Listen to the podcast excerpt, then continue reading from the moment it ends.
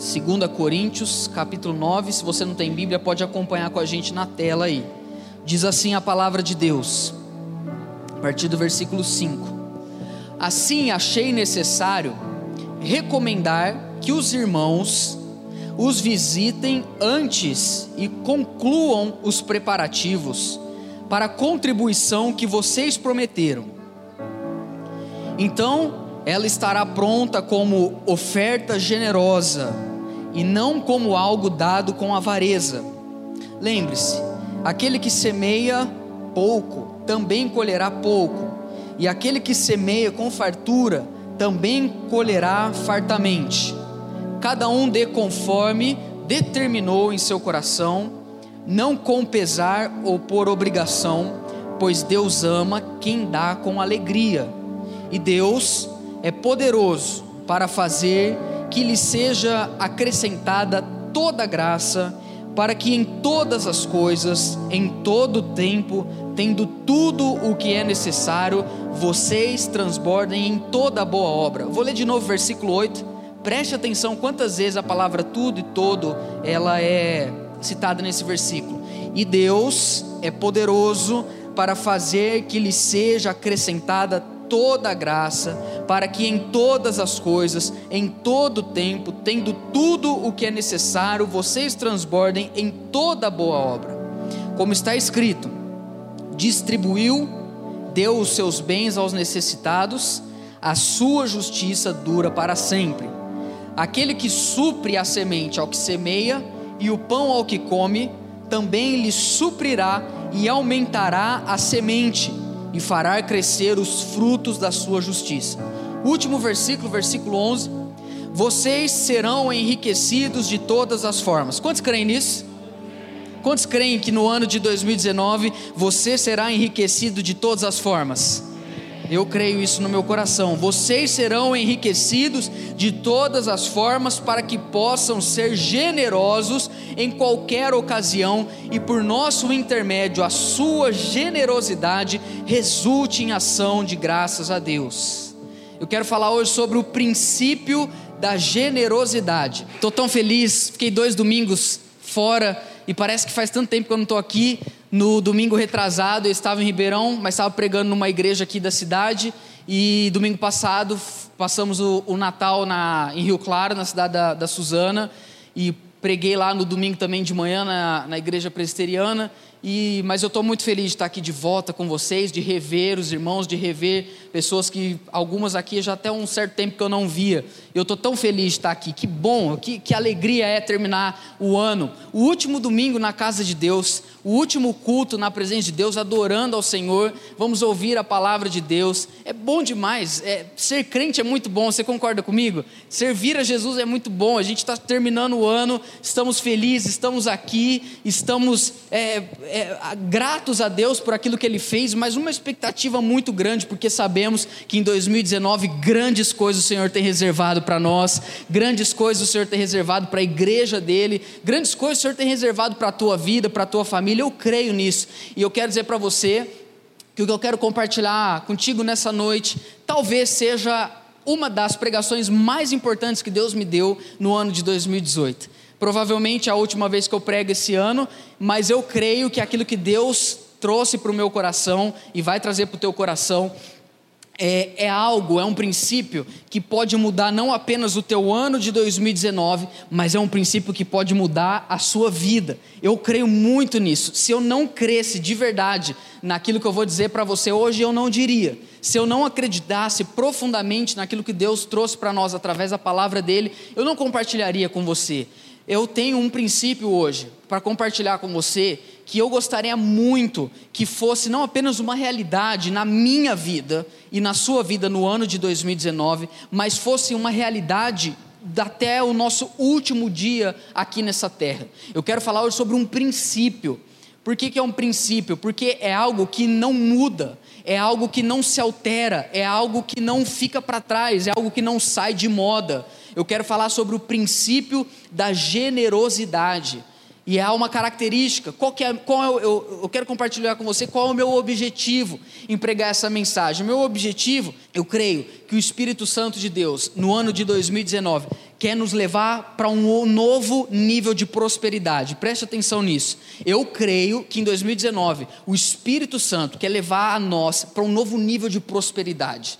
Eu estou muito confiante nisso. Eu entendo que é uma direção de Deus para a minha vida. Eu entendo que é uma direção de Deus para essa igreja. Que o ano de 2019 é o ano de nós prosperarmos na presença de Deus, prosperarmos na nossa família, prosperarmos nos nossos negócios, prosperarmos ah, na nossa saúde, prosperarmos em todas as áreas. Meus irmãos, se o ano de 2018 foi um ano de perrengue, foi um ano de luta, eu, eu não vou dizer para você que 2019 com certeza vai ser diferente, porque primeiro eu preciso saber se você vai entender e vai responder aquilo que Deus tem para nós hoje porque vai passar hoje por uma decisão muito forte no seu coração de não apenas entender aquilo que nós vamos falar aqui, mas de aplicar na sua vida.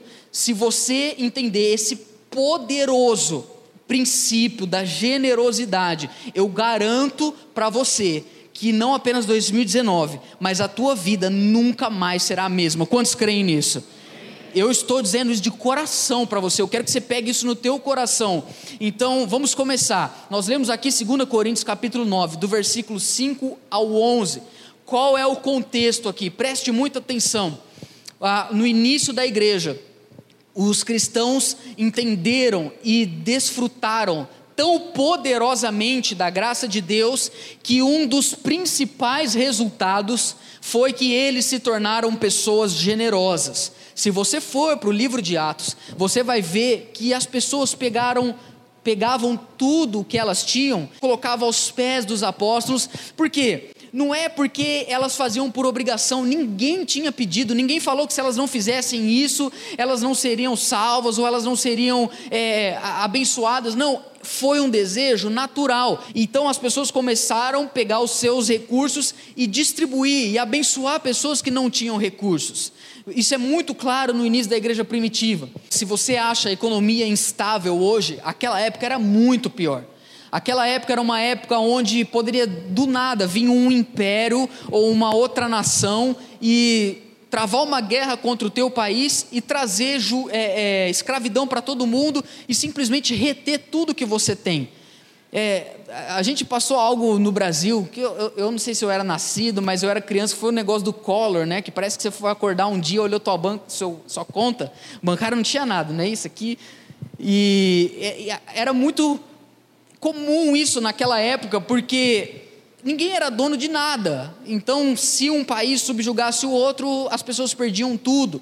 Era muito incerto as coisas, a economia muito instável. As pessoas tinham pouquíssimas oportunidades de crescer na vida, por assim dizer. Como sua mãe te dizia, se você quiser crescer na vida, estude. Naquela época não bastava estudar, dependia muito de qual família você nascia, dependia muito de qual realidade que você já herdava do seu berço.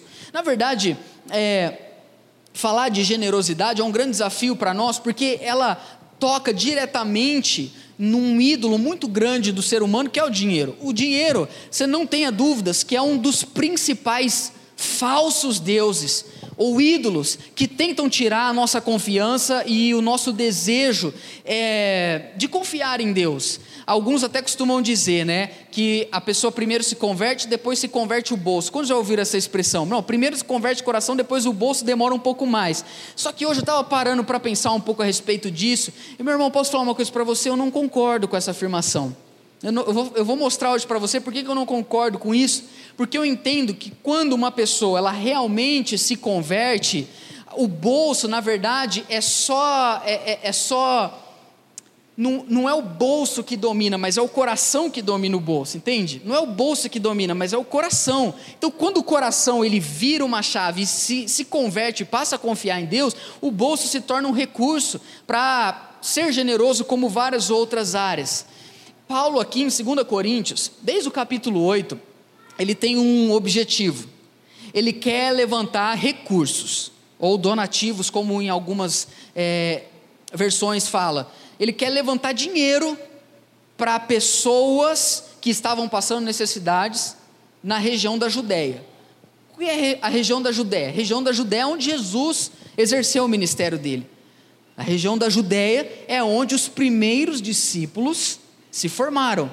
A região da Judéia era onde estavam concentrados os primeiros seguidores de Jesus, que eram judeus. Eram da Judéia, eles eram judeus. Ele está escrevendo para cristãos que não eram judeus. Ele estava escrevendo para o que nós chamamos, como a própria Bíblia vai dizer, gentil. Gentil não é alguém educado na Bíblia. Gentil é alguém que não é judeu. Então Paulo está pedindo para os coríntios dinheiro para abençoar aqueles que estavam passando necessidade na Judéia. Então ele está levantando recursos para isso. E ele está elogiando os coríntios. Depois, se você quiser entender o contexto completo, leia 2 Coríntios 8 e 9. Ele vem falando: Olha, eu conheço o coração de vocês, eu nem precisava escrever, mas eu vou escrever. Eu já estou mandando algumas pessoas na minha frente, eu não vou chegar agora, mas eu já estou escrevendo para vocês e se preparando, porque vocês já tinham prometido que iam ajudar ah, aqueles que estão passando necessidade. E Paulo manda então alguns irmãos na frente dele, mas antes dos irmãos ele mandou essa carta. E falar de dinheiro então é um grande desafio, e falar de generosidade também é um grande desafio. Mas eu quero trazer hoje para você a compreensão de que a generosidade ela passa pela nossa vida financeira, mas ela transborda. Generosidade não é uma característica que você pode pensar que é somente relacionada a dinheiro, mas generosidade é algo muito maior do que isso. É, é falar do, é, disso no Brasil também é um grande desafio, porque nós, não sei se você sabe, somos o décimo país mais desigual do mundo. O Brasil é o décimo país mais desigual do mundo. No Brasil, você tem poucas pessoas muito ricas e você tem muitas pessoas pobres. Então a desigualdade é, ela é monstruosa. Ribeirão Preto até que não dá para perceber tanto, porque os bairros mais carentes, eles são realmente periféricos, eles ficam na periferia da cidade. Mas se você for para uma cidade grande, igual São Paulo, Rio de Janeiro, você vê do lado de um condomínio de altíssimo padrão uma favela enorme atrás está muito colado o nível de desigualdade. Falar de generosidade no Brasil é difícil por isso, porque além do país ser desigual, é interessante que a maioria das pessoas que podem ser consideradas ricas hoje tiveram uma infância pobre. A pobreza no nosso país é muito forte. Eu não sei se você sabe, mas nós temos hoje 5,2 milhões de crianças na extrema pobreza. 5,2 milhões de saiu no G1 há, uns, um mês atrás. 5 milhões de crianças não é na pobreza, é na extrema pobreza. O que é extrema pobreza? A extrema pobreza é não ter o que comer, é não ter água para beber. 5 milhões. Ribeirão Preto não tem um milhão. Nós estamos falando de mais, de, de pelo menos cinco cidades de Ribeirão Preto inteira de crianças no Brasil que não tem o que comer, que não tem o que beber. Aí, eu estava lendo esses dias no, no G1 e, e, olhando e pensando, ah, tá, o que, que nós vamos fazer? Queridos, eu quero hoje aqui refletir com você que nós podemos transferir a nossa responsabilidade ou o nosso princípio de generosidade para várias coisas. Podemos transferir para o governo, podemos transferir para pessoas que são muito ricas, podemos transferir para pessoas famosas. E eu não tenho nenhum objetivo aqui de dizer que você sozinho, eu sozinho, vamos acabar com a fome de 5 milhões de crianças, não é isso que eu estou dizendo, mas o que eu quero levar você a entender é que nós não podemos negligenciar pessoas que estão passando dificuldade ao nosso redor. Talvez você não saiba, mas tem pessoas em Ribeirão que não têm o que comer. Tem pessoas em Ribeirão que não têm o que beber, não têm água, não, que passam fome. A grande questão é: o que nós vamos fazer? A grande questão é qual é o nosso coração. Talvez você possa começar já a estar levantando argumentos no seu coração e dizer, mas eu eu, eu não tenho, eu não posso ajudar, eu não posso fazer nada, porque o que eu tenho mal dá para mim, o que eu tenho mal dá para eu virar o meu próprio mês. E aí nós vamos levantando uma série de mitos e medos da generosidade. Eu quero compartilhar aqui com você alguns. Primeiro, nós levantamos o seguinte argumento: cada um que deve trabalhar para ter o seu próprio dinheiro. Então, cada um trabalha, cada um tem o seu dinheiro, e quem não tem dinheiro é problema da pessoa, eu não tenho nada a ver com isso, a minha responsabilidade sou eu. Se alguém não tem dinheiro perto de mim, o problema é da pessoa. Se nós pensássemos assim, como cristãos, nós não estaríamos sendo como os primeiros cristãos do Novo Testamento. Eles poderiam muito bem levantar esse argumento para eles dizer: não, se pessoas. Se, os coríntios poderiam dizer para Paulo: se os cristãos da Judéia estão passando fome, o problema é deles, eles que trabalhem, aqui nós não estamos passando. Mas não é um argumento bíblico. E nós temos que entender uma coisa: por que, que existe pobreza? É por que, que existe desigualdade? Porque o mundo está influenciado pelo pecado. O pecado, uma das suas consequências no universo é trazer essa, esse caos, esse desequilíbrio entre todas as coisas, desequilíbrio na saúde, desequilíbrio nos relacionamentos, desequilíbrio na economia e tantas outras coisas. O próprio Senhor Jesus disse o seguinte: os pobres vocês sempre vão ter com vocês, sempre vai haver pobre no mundo.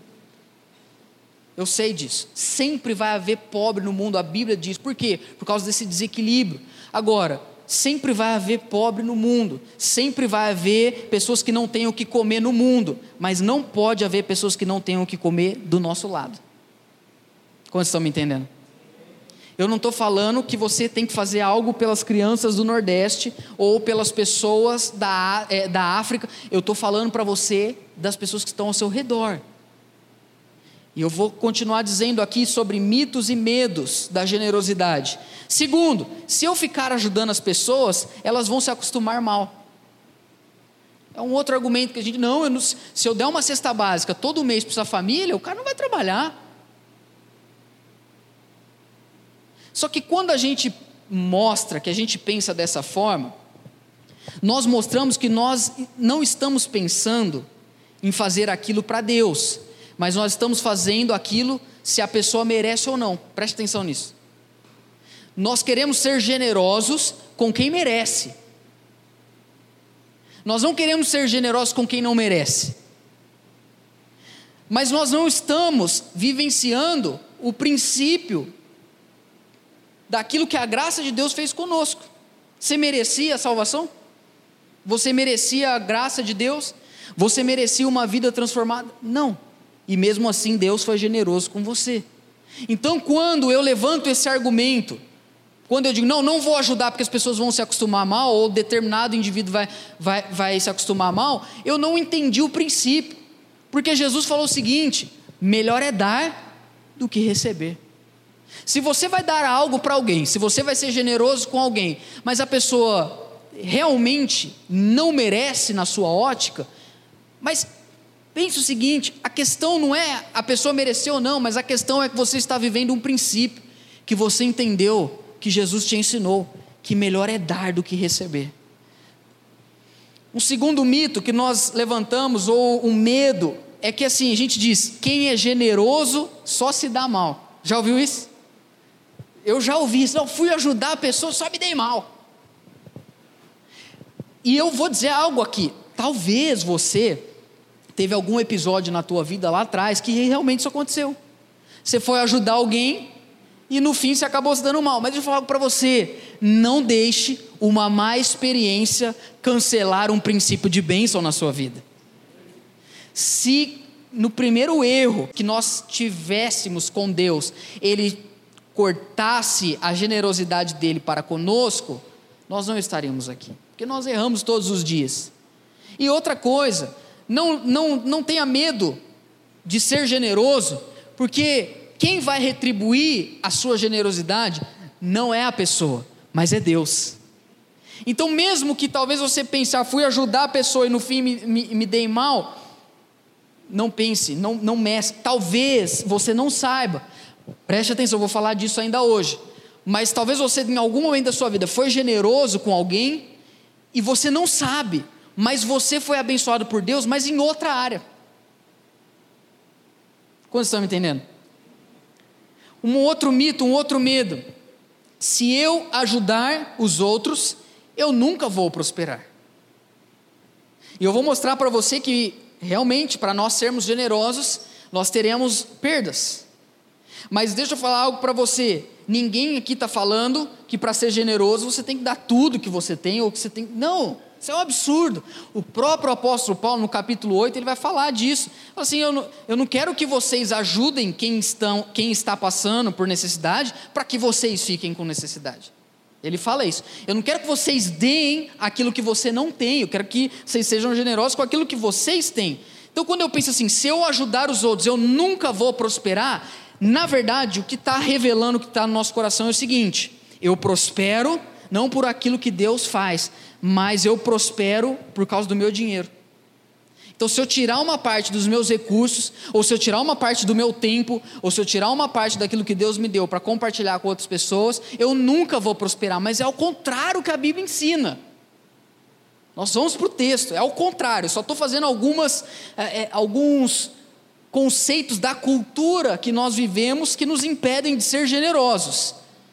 Cinco, e último, mito e medo da generosidade. Eu tenho apenas o mínimo para eu viver. Eu não tenho como ajudar ninguém. E aí eu lembro uma vez que meu pai disse isso, eu não lembro se ele falou, se ele pregou. Na verdade é um ditado, também não sei de quem que é, mas diz o seguinte: ninguém é tão pobre que não possa dar algo e ninguém é tão rico que não possa receber algo. Vou repetir: ninguém é tão pobre que não possa dar algo, e ninguém é tão rico que não possa receber. Então, na verdade, a pessoa fala assim: não, eu não tenho muito para ser generoso. É uma ilusão. Porque se com pouco você não é generoso, com muito você também não vai ser. Lembra da viúva pobre? Tinha duas moedas. Porque eu vou mostrar para você que a questão não é necessariamente a quantidade, porque, até porque riqueza, não totalmente, mas em certo sentido, ela é relativa. Talvez você está pensando, eu não sou alguém rico. Depende. Comparado com Bill Gates, ou comparado com alguém famoso, comparado com Neymar, com Cristiano Ronaldo, com o Messi, é, realmente, irmão, você não é rico. Agora, comparado com uma criança dessas 5 milhões que não tem o que comer e beber, o irmão, te falo para você, você é muito rico. Olha o tanto que você comeu no Natal. Aquilo ali é prosperidade ou não é? Eu me lembro uma vez, olha aqui para mim, uma cena que nunca sai da minha mente. Eu devia ter uns 5 anos de idade. Eu estava lá em Santo André, na casa da minha avó. E eu, desde muito criança, já ia sozinho passar férias na casa da minha avó. Até que uma vez eu era tão novo que eu pedi para minha avó ligar para minha mãe, porque naquela época não tinha celular, que eu estava chorando, porque eu falei para minha avó que tinha esquecido o rosto da minha mãe. Aí minha avó ligou para eu falar com a minha mãe, né? Porque naquela época não tinha celular. Mas numa dessas férias, quando eu era muito pequeno, eu me lembro uma cena de uma família, de um pai, uma mãe, três ou quatro filhos, não me lembro exatamente, que bem na hora do almoço bateu na casa da minha avó lá em Santo André, pedindo comida. E eu não me lembro exatamente como aconteceu, mas a minha avó entrou, ela estava fazendo almoço, ela pegou algumas travessas que ela tinha e ela começou a encher de comida. Encheu de macarrão, encheu de arroz, encheu de feijão, encheu de carne. O macarrão eu não me esqueço, porque eu lembro, eu tenho a imagem viva na minha memória. E falou: Pedro, leva lá fora para eles. E eu fui comecei a levar as coisas. E eles se sentaram na calçada e começaram a comer. Minha avó forneceu o prato, o talher, e eu olhando aquilo e achando aquela cena curiosa, porque quando criança eu estava olhando e falando: Meu, mas estão comendo na calçada, mas olha a minha mente. Mas eles estavam comendo. Talvez minha avó, é óbvio, não, não vou trazer eles para dentro da minha casa, não sei se é seguro, mas enfim, mas eu vou ajudar da maneira que eu posso. É isso que eu quero compartilhar com você hoje. Não é ajudar do jeito que você não pode, não é ser generoso numa medida que não dá para você, mas é naquilo que você pode. E eles comendo ali, quando eu entrei, terminei de trazer o último prato de comida, aquela cena também me marcou. Ela falou: Pedro, agora vai lá na geladeira, pega um guaraná, pega copos e leva para eles. Aí eu pensei: meu Deus, até guaraná. Levei o guaraná fechado, dei os copos e vi aquela família sentada na calçada da minha avó comendo. Até hoje, você vai na casa da minha avó, sempre comida, comida, comida, e é algo que eles fazem por generosidade. Nunca fui taxado para comer lá, até hoje pelo menos. Ou meu pai foi e não contou para mim, mas não, né? fazem com generosidade. Então ninguém é tão pobre que não possa fazer algo por alguém. E ninguém é tão rico que não possa receber algo de alguém. Vamos para o texto, o apóstolo Paulo, ele vai dizer no versículo 5: Achei necessário recomendar que os irmãos ah, os visitem antes e concluam os preparativos para a contribuição que vocês prometeram. Então ela estará pronta como oferta generosa. Diga, oferta generosa. E não como algo dado com avareza. Agora, para o versículo 6, nós vamos entrar naquilo que eu chamo de a irrevogável lei da semeadura. Diga, lei da semeadura. Isso aqui é Bíblia, isso aqui é Novo Testamento, isso aqui é vida para cristão. É uma lei irrevogável que está atuando até nos dias de hoje. Paulo vai dizer, ele está dentro desse contexto, levantando uma oferta. E agora ele vai dizer alguns argumentos do porquê os coríntios precisam ofertar aos cristãos da Judéia. E ele vai dizer então, uh, no versículo 6, lembrem-se, por quê? Porque a gente esquece. Lembrem-se. Então o meu papel hoje aqui, talvez não seja dizer nada que você não saiba, mas é lembrar você que Deus tem uma vida próspera para você aí no futuro. Mas lembrem-se, aquele que semeia pouco também colherá pouco, mas aquele que semeia com fartura também colherá fartamente. É o princípio. Quando eu sou generoso, por que que, preste atenção, a generosidade é a antessala da prosperidade, não o contrário. Vou repetir. A generosidade é a antessala da prosperidade, não ao contrário. Não é eu serei próspero para ser generoso, não. Uma vez que eu sou generoso, Deus prospera a minha vida. É simples. Então ele está dizendo: aquele que semeia pouco vai colher pouco, mas aquele que semeia com fartura colherá fartamente. Então a semeadura, ela ensina aqui para nós que ela tem duas estações ela tem a, a estação do, da, de semear e ela tem a estação de colher. É assim que funciona. Eu não sei qual estação você está hoje. Talvez em 2018 você colheu muita coisa abençoada que você nem se lembra, mas que você veio semeando há muitos anos na sua vida. E eu estou transcendendo o assunto de dinheiro, presta atenção. Talvez em 2018 Deus te abençoou poderosamente fruto de coisas que você investiu lá atrás. Mas talvez em 2018 foi um momento difícil. Por quê? Porque você não colheu quase nada. Mas se você não colheu nada é porque você também não plantou. Mas talvez 2018 foi um ano de perdas. De perdas em que sentido? De investimento. Porque semear, em certo sentido, significa perder. Por isso que muitas vezes é difícil para nós, porque quando você quer ser generoso, não tem jeito. Ninguém é generoso sem abrir mão de algo. Ninguém é generoso sem aparentemente perder algo. Ninguém é generoso sem abrir mão de algo. A semente é assim. Você pode você ter uma semente na tua mão, mas você sonha que um dia você deseja ter uma árvore. Mas se você ficar guardando a semente e falar, não, mas eu não vou plantar, meu irmão, você vai ter a semente, mas a árvore nunca vai acontecer. Mas se um dia você falar assim, não, eu tenho uma semente, eu tenho algo, foi Deus que me deu, como Paulo vai ensinar daqui a pouco para nós. Deus me deu essa semente, eu não conquistei, Deus me deu. E aí você vai lá e semeia ela. Por um momento você está tendo perda. Por um momento você se distanciou daquilo, você abriu mão. Mas aquele que semeia, ele vai colher no futuro é abrir mão de algo muito menor para algo muito maior. É abrir mão de uma pequena coisa no presente para algo muito grande no futuro. Quantos estão comigo? Então, é a primeira fase é de semear.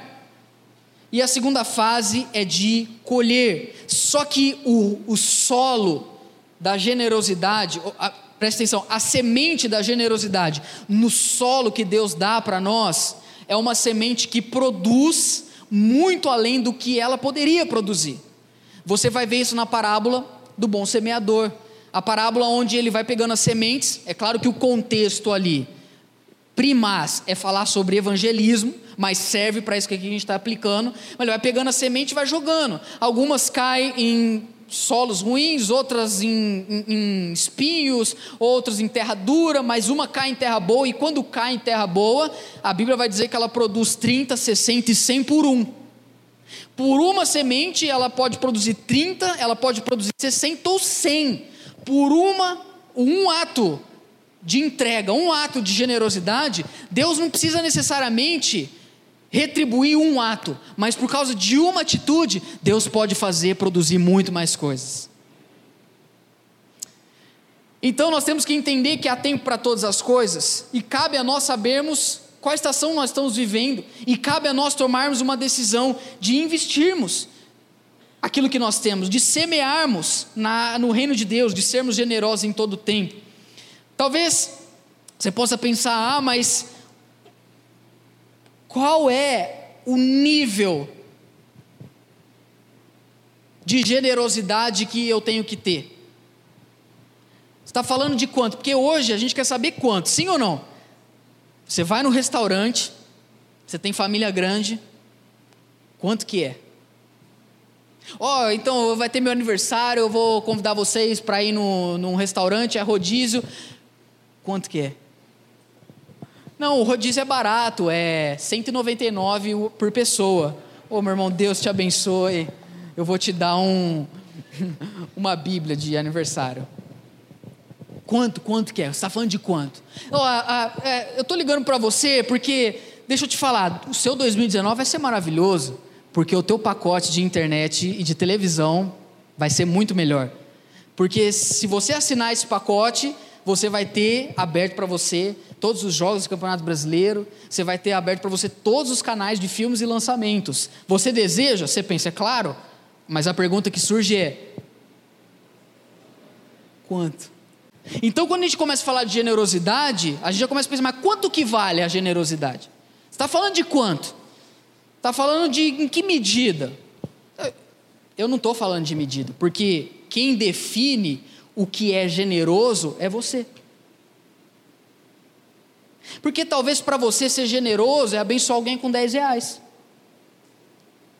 Mas talvez para outra pessoa ser generoso é abençoar alguém com 100 reais. Mas talvez para outra pessoa, para ela ser generosa, é abençoar alguém com mil. Porque o apóstolo Paulo, no versículo 7, ele está dizendo o seguinte: cada um dê conforme determinou em seu coração. Quantos estão comigo? Cada um dê conforme determinou em seu coração. E agora ele vai ensinar duas maneiras de não ser alguém generoso. Duas motivações errôneas para você ser generoso. Ele vai dizer o primeiro, não com pesar, e segundo, não por obrigação. Não com pesar. O que, que é pesar? Ai, tô, vai. Sabe quando você está almoçando com alguém e fala, não, hoje eu vou pagar. Aí a hora que você abre a conta, você fala, meu Deus, você faz até assim para dar o cartão, ó.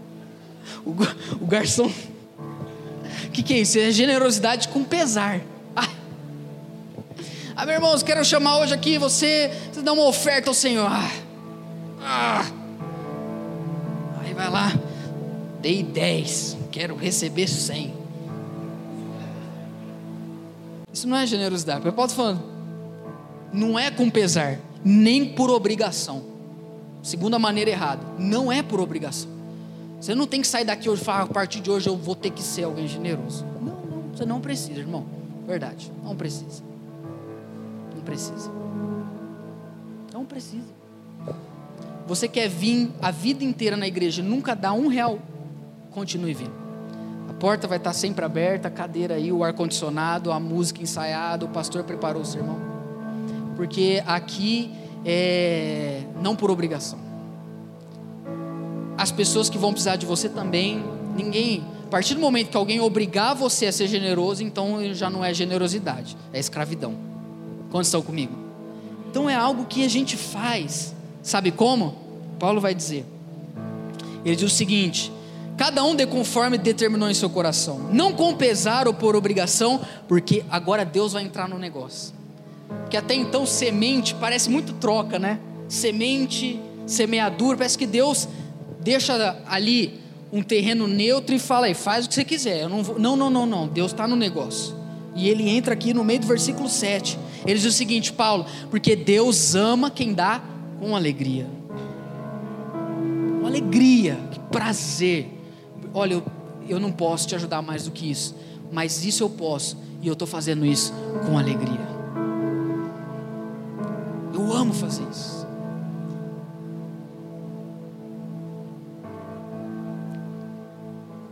Quando nós fazemos algo com alegria, é algo que move o nosso coração.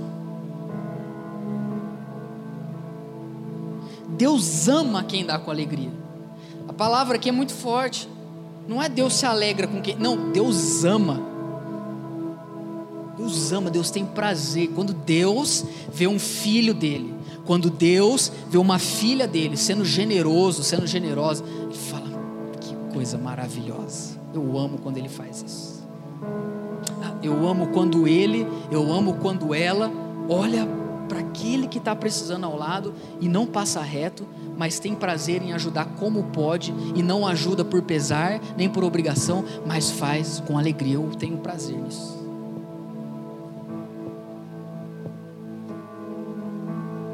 Deus ama quem dá com alegria. E por que, que Deus ama quem dá com alegria? Essa é a pergunta, preste atenção, chega aqui comigo. Por que, que Deus ama quem dá com alegria? Por que, que Deus ama quem perde algo com alegria? Por que, que Deus ama quem abre mão de algo valioso, mas faz com alegria? Porque o teu dinheiro, os teus recursos, meu irmão, preste atenção, eu orei muito hoje à tarde, porque eu não quero de maneira nenhuma passar esse princípio para você como um peso. Eu sei o quanto é difícil nós guardarmos recursos. Eu sei o quanto é difícil, o quanto você luta, o quanto você batalha Talvez o teu estresse, talvez assim o teu esgotamento seja por causa de trabalho, de preocupação. Eu sei o quanto é duro para nós ganharmos, o quanto é duro para nós conquistarmos, mas eu sei também o quanto semear aquilo que nós batalhamos para conquistar traz para nós muito mais bênçãos da parte de Deus.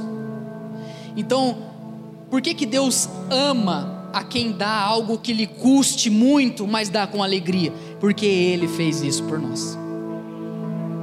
Por que, que Deus ama quando você pega algo valioso e abençoa uma pessoa que não merece? Porque foi o que Ele fez por você. E Ele fez com alegria. E tem dois textos que eu gostaria de basear isso. O primeiro é o texto de Isaías 53, 10, diz assim: Todavia ao Senhor agradou moê-lo Está falando aqui do Pai, que o Pai se agradou em moer Jesus na cruz.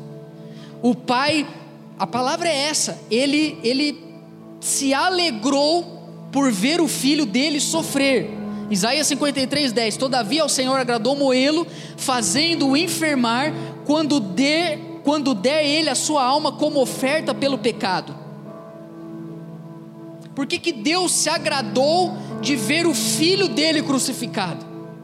Porque ele sabia que aparentemente aquela perda momentânea traria lucro eterno para muitas almas. Deus se agradou porque quando ele viu ele dando o que ele tinha de melhor, que era o próprio filho dele, ele estava entre aspas perdendo algo, porque na verdade ele estava ganhando muitos e muitos filhos eternos.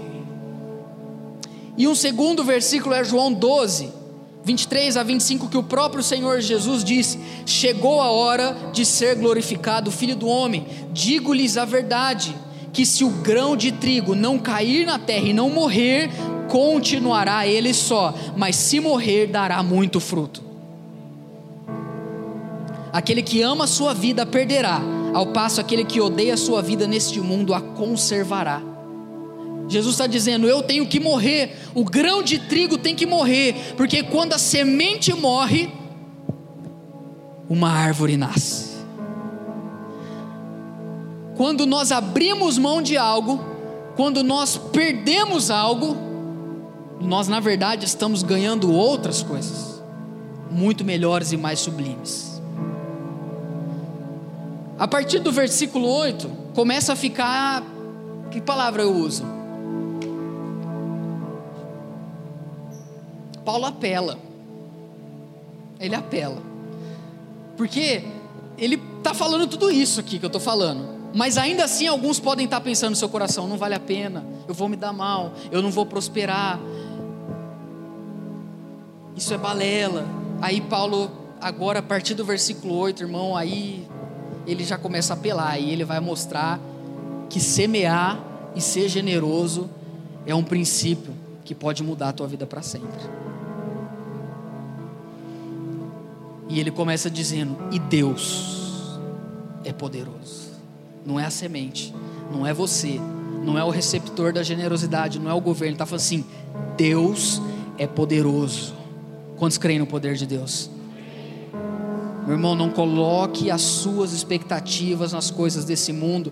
Ninguém tem poder como o nosso Deus. Ele diz: Deus é poderoso para fazer que lhe seja acrescentada toda a graça, para que em todas as coisas, em todo o tempo, tendo tudo o que é necessário, vocês transbordem em toda boa obra.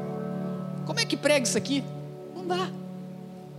Eu tenho uma pregação que é só do, do, desse versículo 8, depois se você quiser procurar no YouTube, chama Totalmente Transbordante.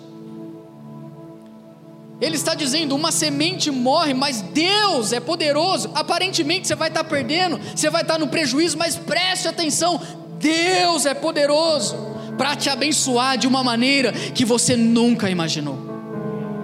Em toda obra, em todo tempo, tendo tudo, você vai transbordar em todas as coisas. Meu irmão, Paulo está dizendo: não é só riqueza, não é só riqueza de dinheiro, mas é riqueza em todas as áreas, é prosperidade em tudo. Quando nós entendemos esse princípio de doação, e aí qual, qual é a grande sacada de alguém generoso? Preste atenção nisso. Não é nem a semeadura. A grande sacada quando alguém se torna generoso é porque na verdade essa pessoa ela entende quem ela é e não o que ela tem.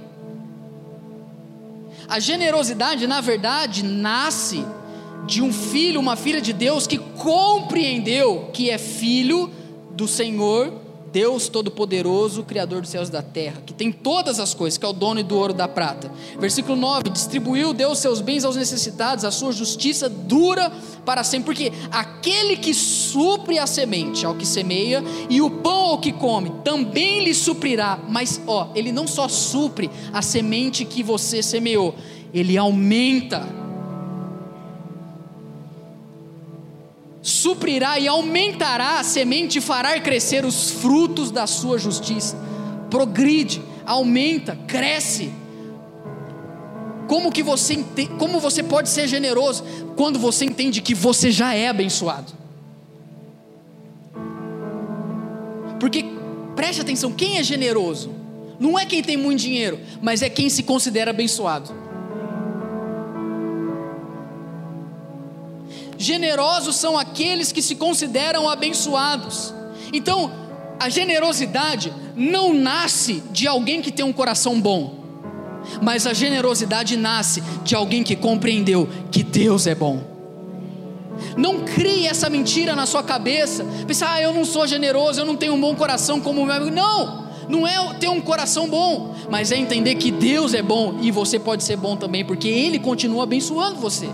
Você só entende, você só é generoso quando entende que é abençoado. Pessoas que se veem como miseráveis nunca serão generosas. Sabe, eu gostaria tanto que o princípio da generosidade fosse uma cultura dessa igreja. E não pense você que eu estou pregando isso aqui. Ah, tranquilo, vou... meu irmão. Deus falou muito comigo. Uma das minhas resoluções para 2019, Senhor, eu preciso ser mais generoso eu preciso me organizar, eu preciso ser mais generoso. A questão não é o quanto você tem, mas é quanto você enxerga que você é.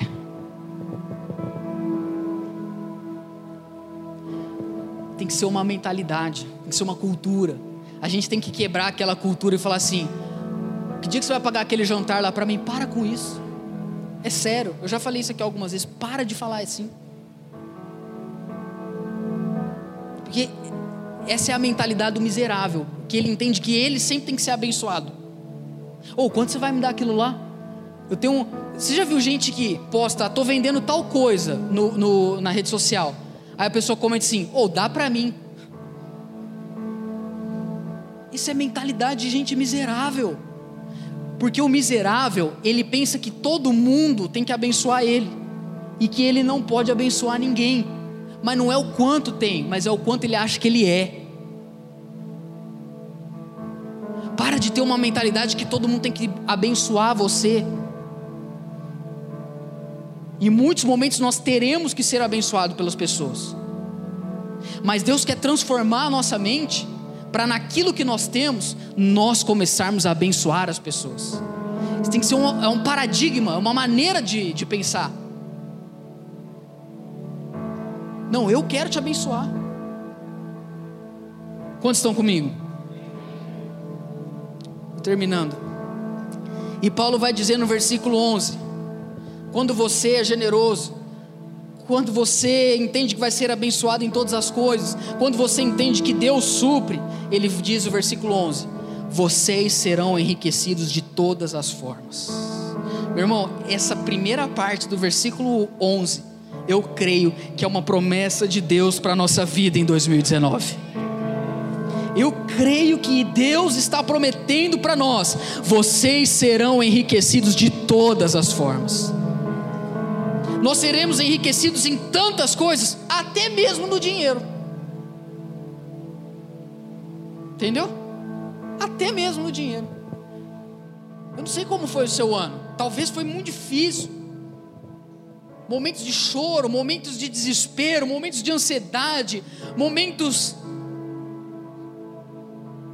de se sentir sozinho, de achar que a sua vida tinha chegado até o fim, de achar que você não conseguiria terminar o ano, de achar que você não conseguiria continuar sua caminhada aqui na terra, de achar que a tua vida estava cada vez mais indo para o buraco. Meu irmão, eu não sei quais sentimentos você teve em 2018, mas eu sei de uma coisa: você está aqui porque Deus guardou você.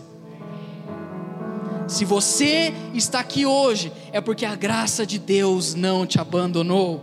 Se você está aqui hoje para contar a história, é porque a misericórdia de Deus se renovou mais uma vez na sua vida, porque Deus tem enriquecido você em todas as áreas. E eu quero dizer para você: seja generoso em todas as áreas. Seja generoso no seu tempo, dê seu tempo para pessoas que precisam. Seja generoso nos seus dons, compartilhe os seus dons com as pessoas, seja generoso no seu conhecimento, fale para as pessoas o que você descobriu, não guarde as coisas para você não, seja generoso na tua fé. Tem gente sem fé, compartilhe a tua fé, abre a tua fé para aquela pessoa, seja generoso em todas as áreas. Compartilhe, partilhe, dê, dê de graça. Jesus falou isso. Vocês receberam de graça, agora vão e dão de graça também. Ninguém cobrou nada de vocês, tudo vocês receberam de graça, agora vai compartilha. Seja generoso com as suas coisas, dê carona para as pessoas, dê esmola para quem precisa, dê comida para quem tem fome, sabe? Não passe diante de alguém sujo na rua, ignore, abaixa o vidro, pega o folheto, seja generoso. Sai um pouco do teu ar, ajuda aquela pessoa a cumprir o trabalho dela, olhe para a cidade, olhe para a realidade. Você vai todo dia, entra no seu trabalho, tem alguém ali na sarjeta, para um dia, conversa com a pessoa. Não, não vou dar dinheiro, não tem problema, então dá um salgado. Ah, não tem dinheiro, então dá o seu tempo. Mas não guarde as coisas que Deus deu para você, compartilhe, porque quando nós compartilhamos, Ele é poderoso para fazer que seja acrescentada mais graça sobre nós. Não retém, vocês serão enriquecidos em todas as formas. Eu quero profetizar sobre a tua vida. Se você recebe isso, estenda suas mãos. Que no ano de 2019, você será enriquecido de todas as formas. Eu quero profetizar riqueza espiritual em primeiro lugar. Um relacionamento com Deus rico, glorioso, muita unção do Espírito Santo eu declaro sobre a tua vida muita graça, presença de Deus, iluminação, dons sobre a tua vida. Eu declaro mensagens, palavras proféticas sobre você, riqueza espiritual. Eu declaro riqueza na tua família, sobre os teus filhos, sobre a tua casa, sobre a sua dispensa.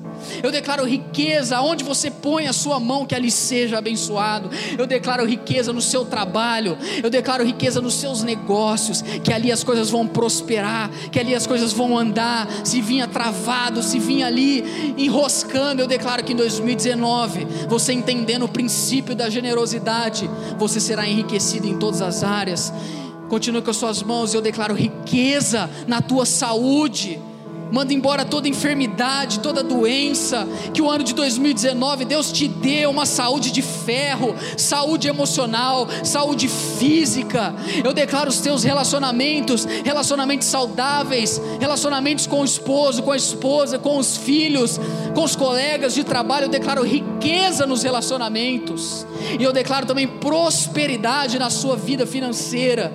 Que Deus faça multiplicar, que Ele faça a tua sementeira não apenas, não apenas crescer, mas multiplicar. Porque Ele sabe que quando Ele multiplica, aquilo que está na mão de alguém generoso, também se multiplica o, nome, o número de pessoas abençoadas. Quantos creem nisso? Aplauda o Senhor Jesus. É assim que ele termina, ele diz: Vocês serão enriquecidos de todas as formas, para que possam ser generosos. Versículo 11. Em qualquer ocasião, em qualquer ocasião aqui, ó, inclui até o fim do mês. Até nos dia 30 você está podendo ser generoso. Quantos recebem isso? É verdade. Meu irmão, eu quero viver algo diferente o ano que vem. E eu creio que Deus trouxe essa palavra não é para mim, mas é para a igreja. É para a tua vida, é para a tua família. E ele termina dizendo: "E a sua generosidade resulte em ação de graças a Deus".